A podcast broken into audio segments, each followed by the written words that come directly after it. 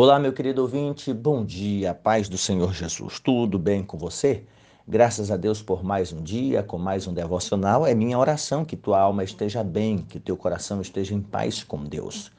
Para a nossa meditação de hoje, nós temos o capítulo 2 do Evangelho de João, dos versos 1 ao 12. E nós vamos conversar hoje sobre Maria e o primeiro milagre de seu filho Jesus. Diz assim o texto do capítulo 2 do Evangelho de João. Três dias depois houve um casamento em Canar da Galileia, achando-se ali a mãe de Jesus. Jesus também foi convidado com os seus discípulos para o casamento. Tendo acabado o vinho, a mãe de Jesus lhe disse: Eles não têm mais vinho. Mas Jesus lhe disse: Mulher, que tenho eu contigo? Ainda não é chegada a minha hora. Então ela falou aos serventes: Fazei tudo o que lhe vos disser. Estavam ali seis talhas de pedras que os judeus usavam para as purificações, e cada um levava duas ou três metretas. Jesus lhe disse: Enchei de água as talhas, e eles as encheram totalmente. Então lhes, lhes determinou: Tirai agora e levai ao mestre-sala. Eles o fizeram. Tendo o mestre-sala provado a água transformada em vinho, não sabendo de onde viera, se bem que o sabiam os serventes que haviam tirado a água, chamou o noivo. Ele disse: Todos costumam pôr o primeiro bom, primeiro bom vinho, e quando já beberam fartamente, servem o inferior. Tu, porém, guardaste o bom vinho até agora. Com este, deu Jesus princípio a seus sinais em Canar da Galileia manifestou a sua glória e os seus discípulos creram nele. Depois disto, desceu ele para Cafarnaum com sua mãe, seus irmãos e seus discípulos e ficaram ali não muitos dias. Amém. Amém. Querido ouvinte, nas nossas reflexões, que eu acredito estarem sendo importantes, a respeito de Maria, isso porque eu estou recebendo um retorno tanto de crentes maduros que dizem como deveriam de fato aprender sobre Maria diante do preconceito, que não é nem que é ensinado, é que a falta do devido ensino gera falsas concepções, falsas compreensões. Então não é nem que são mal ensinados nesse particular, é que não são ensinados é de jeito nenhum. Se você, é, se você pertence a uma igreja evangélica, é só você parar para pensar e tentar lembrar quando se fez uma pregação ou uma série de ministrações a respeito da pessoa de Maria. Eu acredito, infelizmente, que a maioria de vocês vai entender ou vai lembrar que nunca ouviu na sua igreja, no seu púlpito, uma pregação sobre Maria. Do outro lado, nós já temos isto em demasia. E hoje eu quero tomar esse texto do primeiro milagre de Jesus, que tem um enfoque muito importante. Mas antes de nós tirarmos as lições importantes da vida de Maria e aplicarmos a nossa vida, queremos aqui começando a quebrar alguns argumentos, principalmente proferidos pelos protestantes. Um deles, e que é até motivo de riso, é o seguinte: nem Jesus chamou a Maria de mãe. Você não encontra Jesus chamando Maria de mãe no Evangelho. Ele chamou de mulher. Bom, se Jesus chamou ela de mulher, ele fez o que o seu pai fez lá no Éden. Ele é descendente da mulher. O mesmo fez o apóstolo Paulo em Gálatas 4 e 1 que na plenitude dos tempos Deus enviou seu filho nascido de mulher. É claro que se nós fizermos aqui esta leitura, quando ele diz assim, mulher que tenho eu contigo, a gente vai dizer, rapaz, Jesus era mal criado. Né? Será se Jesus estava negando que Maria era mãe dele? Bom, isso é uma inverdade. Se nós, enquanto evangélicos protestantes, cremos tanto na Escritura, então nós precisamos dar atenção ao que o texto vai dizer. E só nesta passagem que eu li e você ouviu, talvez você acompanhou, nós encontramos três registros de Maria como mãe de Jesus. Para você que usa a Bíblia para dizer, ah, nem Jesus chamou Maria de mãe. Primeira menção nós temos aqui no capítulo 2, versículo 1, achando-se ali a mãe de Jesus. Segunda referência é o versículo 3. Tendo acabado o vinho, a mãe de Jesus lhe disse. A terceira referência está no versículo 12. Depois disso, desceu ele para Cafarnaum com sua mãe. Então, a partir do momento que nós paramos para tomar como referência a Bíblia Sagrada, as Sagradas Escrituras, Jesus não precisava estar aqui chamando mamãe, mamãe, mamãe toda hora como uma criança eufórica. Quando vê um pai ou vê uma mãe, não cansa de cessar, ou aliás, não cansa de chamar papai, papai, mamãe, mamãe, mamãe. Não precisava. Não precisava.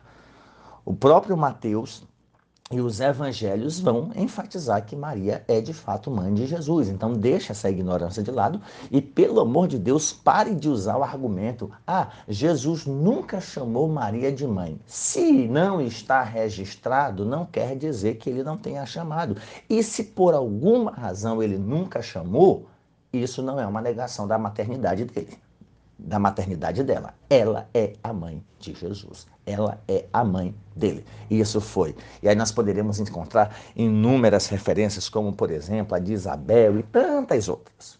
Então essa é a primeira coisa que a gente precisa eliminar. E quem está me ouvindo aqui desde a primeira meditação sobre Maria, sabe que eu estou pontuando os extremos de ambas as partes, tanto do lado do romanismo como do lado do evangelicalismo para nós entendermos à luz das Escrituras a nossa compostura em relação à pessoa de Maria. Tendo compreendido esse detalhe, nós temos aqui o cenário de um casamento. Festa, celebração judaica, que durava vários dias, praticamente sete dias. Era um tempo de gastos, de despesas para a família dos noivos, de um grande investimento. Familiares, amigos reunidos, celebrando. Cada dia era de alegria, era de felicidade. E o vinho aqui referido era uma bebida comum de mesa, pertencendo à casa do rico e à casa do pobre. Talvez o que diferencia aqui seja a procedência, seja a qualidade. E nessa questão qualidade, nós podemos perceber no próprio texto, pela fala do mestre Sala, que vai dizer o seguinte: olha, todos guardam o todos dão primeiro o bom vinho e tu deixaste o bom vinho para o final, né? Primeiro a gente alegra o povo com o bom vinho e aí depois que todos estão satisfeitos a gente, a gente serve o outro, mas tu, apesar de todos costumarem pôr primeiro o bom vinho e quando todos já bebem fartamente, servem o vinho inferior, tu fizeste o contrário. Então, essa questão da qualidade do vinho, ela também era uma realidade. Tudo bem. A minha questão aqui é olhar para esse texto e falar de Maria em relação a esse primeiro milagre do seu filho Jesus. As lições que nós precisamos extrair da vida de Maria para nós é a sua sensibilidade, a sua percepção em relação à necessidade dos outros. O versículo de número 2 vai dizer: Versículo 3: E tendo acabado o vinho, a mãe de Jesus lhe disse: Eles não têm mais vinho. Essa deveria ser uma preocupação do noivo, da noiva. Mas Maria, na sua prudência, na sua sensibilidade de mulher e na sua capacidade de percepção, ela se dá conta, de alguma forma, que o vinho havia acabado. E enquanto mulher, aquilo era uma preocupação muito grande. Ela poderia fofocar para as suas amigas, aquelas de oração mencionada lá em Atos capítulo 1, ela poderia contar para a noiva e assim atribular a coitada, ela poderia contar para o noivo e deixá-lo envergonhado, mas não, ela recorre a quem pode resolver o problema. Então, a primeira qualidade que nós extraímos de Maria aqui é essa sua sensibilidade, essa sua percepção, que faz parte da personalidade feminina. Não somente isso, mas a sua prudência a sua prudência no que diz respeito a recorrer a quem de fato pode ajudar. Quando nós nos damos conta da necessidade de alguém, da dificuldade de alguém, a quem nós recorremos? Nós recorremos a alguém que pode ajudar ou nós recorremos a alguém que pode nos dar ouvido para contar a história e espalhar a intimidade alheia? Prudência prudência em como compartilhar as necessidades dos outros. No catolicismo, um texto como esse versículo de número 3 vai apresentar Maria como intercessora, como mediadora. E é claro que esta afirmativa está associada ao dogma da Assunção de Maria, do fato de não somente ela, mas todos os santos já estarem no céu, os santos canonizados, já estarem no céu. E Maria, de uma forma especial, foi assunta. Ela não ascendeu. Jesus foi ascendido. Ele subiu ao céu pelo seu próprio poder. É a diferença de ascensão para assunção. Jesus teve ascensão, ele subiu por si só, pelo seu próprio poder. Maria, no dogma, ela não ascendeu, ela, ela foi assunta, e aí a expressão é assunção e não ascensão. Ascensão é subir ao céu pelo próprio poder, assunção é ser levada, ser conduzida. E o dogma vai dizer que Maria foi levada, conduzida pelos anjos ao céu e está lá intercedendo por nós, mediando por nós, razão pela qual existe aí a oração Ave Maria, cheia de graça, rogai por nós pecadores. É um dogma mariano. Então, essa questão da intercessão está intimamente ligada ao dogma da Assunção de Maria, de que ela está lá intercedendo junto a nós, como fez aqui no capítulo de número 2, e também está intimamente ligado ao dogma da mediação ou intercessão dos santos. Geralmente, alguns católicos vão dizer o seguinte: ah, os crentes não acreditam na intercessão dos santos, mas eles pedem oração uns pelos outros. Vi recentemente um metido apologeta cristão pontuando dois parágrafos de uma forma jocosa da seguinte maneira, né? como se fosse um protestante falando. É, eu não preciso de santos, eu vou direto a Jesus, Ele é o meu Senhor. É, e logo em seguida, mais ou menos assim, 11h59. É, 11h59. Eu não preciso de santo, eu vou logo a Jesus, eu tenho acesso direto a Ele. Meia-noite, né? ou seja, um minuto depois. Irmãos, orem por mim, eu estou desempregado. Tipo assim, o evangélico o protestante não crê na intercessão dos santos, mas oram uns pelos outros, pedem oração. Gente, nós evangélicos e protestantes não professamos é o dogma da mediação dos santos que já morreram, mas a intercessão ela é bíblica. A intercessão ela é válida. A intercessão ela é inclusive um mandamento divino, inclusive pelos nossos inimigos, pelos enfermos, pelos familiares, pelas autoridades constituídas. A intercessão é algo válido devidamente bíblico que nós não encontramos, é respaldo escriturístico ah, para mediação ou para intercessão dos santos que já morreram. Mas tudo bem, eu não estou aqui para falar do dogma da intercessão dos santos mortos e nem da Assunção de Maria. Mas para pontuar que no catolicismo, esse versículo de número 3 é usado muito para falar de Maria como intercessora. E eu estou extraindo esse versículo 3 para aplicar a você e a mim que nós devemos ter a percepção, a sensibilidade de atentarmos para a necessidade alheia e termos a devida prudência a quem recorrer. Percepção, de que alguém está passando por dificuldade, de que alguém está prestes a sofrer uma grande decepção e prudência em sabermos a quem recorrer, a quem possa ajudar, a quem possa socorrer. Uma outra lição que nós aprendemos com Maria é a sua solidariedade. Ela poderia deixar para lá, ah, tô lá nem me importando, o casamento não é meu, não é do meu filho, não é da minha filha, não é de nenhum parente meu, tô nem me importando. Não, ela simplesmente honrou o convite feito a ela como uma mulher sábia, prudente, temente a Deus, porque isso é registrado na Escritura Sagrada, como uma mulher sábia, como a de Provérbios 30, 31, que edifica a casa, que é prudente, ela foi solidária com aquele casal. Ela não comprometeu a felicidade, a satisfação daquele casal, que talvez tenha achado que estava tudo bem. Se eles sabiam da situação ou não sabiam, eu não sei. Mas esta preocupação não deveria ser uma preocupação dos convidados. Deveria ser uma preocupação dos noivos ou daqueles a quem eles haviam contratados. E mesmo assim, Maria presta sua solidariedade. Isto está associado à primeira lição, a percepção da necessidade, a prudência em saber a quem recorrer e, claro, obviamente, solidariedade. Prestar socorro a quem está necessitando, prestar auxílio a quem está carente, de fato, de acordo com a necessidade que está padecendo. Isto sei que no mundo de hoje tem muitos malandros, né? Recentemente, o, um dos pastores que foi a Novo Hamburgo, uh, para a Convenção Geral das Assembleias de Deus, disse que lá na cidade tem uma placa muito grande, não dê esmolas, dê oportunidade.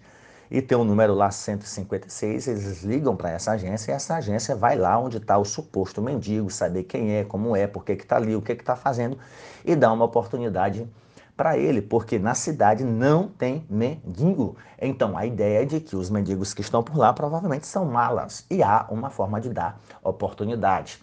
Então, no mundo de hoje é muito difícil a gente saber quem quer para tomar cachaça, quem quer para usar droga. Ah, é, é, mais comum esses aparecerem, mas nós não precisamos esperar os pobres vir à nossa casa.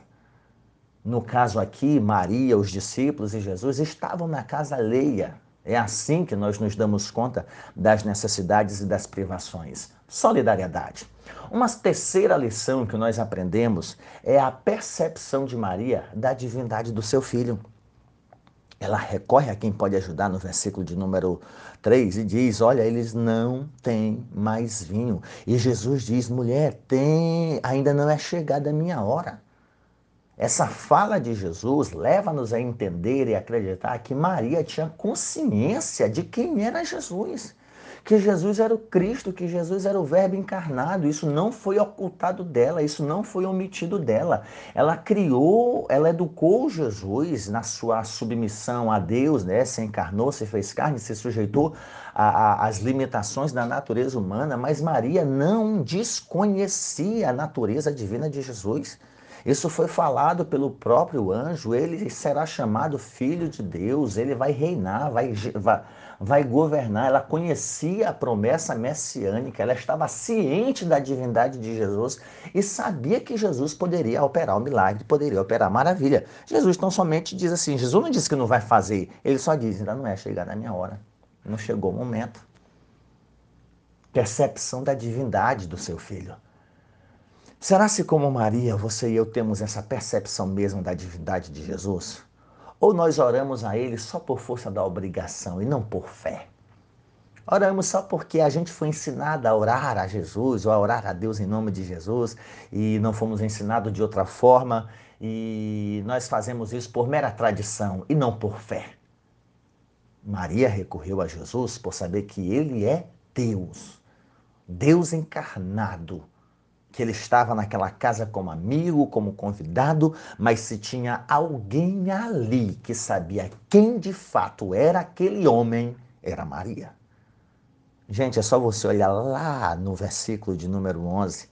Com este, Jesus deu princípio aos seus sinais em Caná da Galileia e manifestou a sua glória e os seus discípulos creram nele. Ele já tinha discípulos, já tinha seguidores que o viam como um mestre, como um sábio, como um rabi. Mas estas pessoas ainda não tinham noção da sua divindade. E isso perdurou até depois da ressurreição. Eles não imaginavam Jesus sendo crucificado. Eles imaginavam o Messias político. Mas se tinha alguém que sabia da divindade de Jesus do propósito da sua vinda, foi Maria. Foi Maria. Percepção da divindade do Filho. Será se nós temos essa percepção uma última lição é confiança. Confiança naquilo que o filho faz, mesmo sem saber como, quando e onde ele vai fazer. Quando eu falo dessa confiança, dessa fé incondicional, eu estou me referindo ao que ela diz no versículo de número 5. Então ela falou aos serventes: Fazei tudo o que ele vos disser. Fazei tudo o que ele vos disser. Se nós temos que aprender algo com a mãe de Jesus, é confiar nele mesmo que nós não saibamos como ele vai fazer, mesmo que nós não saibamos quando ele vai fazer, mesmo que nós não saibamos quem ele vai usar. Ele pede que se utilize umas jarras que estão lá, pede para que elas sejam cheias de água natural e pede que essas, que essas talhas, que essas jarras ou jarros sejam levados com a água ao mestre-sala. O mestre-sala já tem acesso a estas jarras com vinho dentro delas. Ou seja, o milagre se deu entre o momento em que os servos levaram até o momento em que essa jarra chegou ao mestre-sala. Em algum intervalo, após encherem as talhas e até chegar ao mestre-sala, o texto vai dizer que o mestre-sala não sabia de onde havia vindo, mas que os servos sabiam. O mestre-sala entendeu, o melhor vinho está aqui. Então, não somente a Jesus, mas os servos os contratados para manter a alimentação, a diversão daquele povo, eles sabiam de onde vai. Versículo 9 vai dizer: Não sabendo o mestre Sala de onde viera, se bem que o sabiam os serventes que haviam tirado a água. Maria confiou, ao ponto de dizer para os outros: Confiem, façam o que ele vos disser. Querido ouvinte, às vezes nós oramos e pedimos do jeitinho que a gente quer, e no final, para fazer a média, a gente diz: Senhor, mas seja feita conforme a tua vontade. Não é assim que nós somos ensinados. A vontade de Deus, por mais que não seja nossa, ela é sempre a melhor para nós. Portanto, meu querido ouvinte, aprendamos com Maria a termos percepção de atentar para as necessidades do próximo, aprendamos a ter prudência a quem comunicar as dificuldades alheias aprendamos a termos percepção da divindade de Jesus e crermos que Ele é poderoso para fazer infinitamente mais. E aprendamos com Maria a sermos solidários, estender o braço, ajudar, socorrer a quem de fato precisa. E, acima de tudo, confiança, fé incondicional, mesmo sem saber quando, como e onde Ele vai operar o milagre. Você pode dizer amém? Pai do céu, Pai das luzes, eu te dou graças eu louvo o teu santo nome pela oportunidade que o Senhor nos dá de mais uma vez meditarmos na tua santa palavra. Concede-nos a tua graça, o teu favor, a tua misericórdia. Deus do céu, abençoa a vida do meu ouvinte, ajuda ele, bem como a mim, a termos percepção da necessidade do nosso próximo, a sermos solidários diante das dificuldades alheias, a crermos que o Senhor é Deus totalmente, absolutamente e aprendermos a confiar em Ti de forma incondicional. Deus do céu e da terra, ajuda-nos, Senhor. Dá-nos entendimento a respeito das tuas verdades e que as virtudes de Maria e dos santos homens e mulheres da Bíblia Sagrada façam parte da nossa vida por uma ação do Espírito Santo. É a oração que nós a ti fazemos, no nome bendito de Jesus. Amém. Que Deus te abençoe, meu querido ouvinte. Tenha um ótimo dia. Se tem desejo, compartilhe essa ministração e as outras com quem você desejar e que a paz do Senhor esteja sobre a tua vida hoje e sempre. Amém.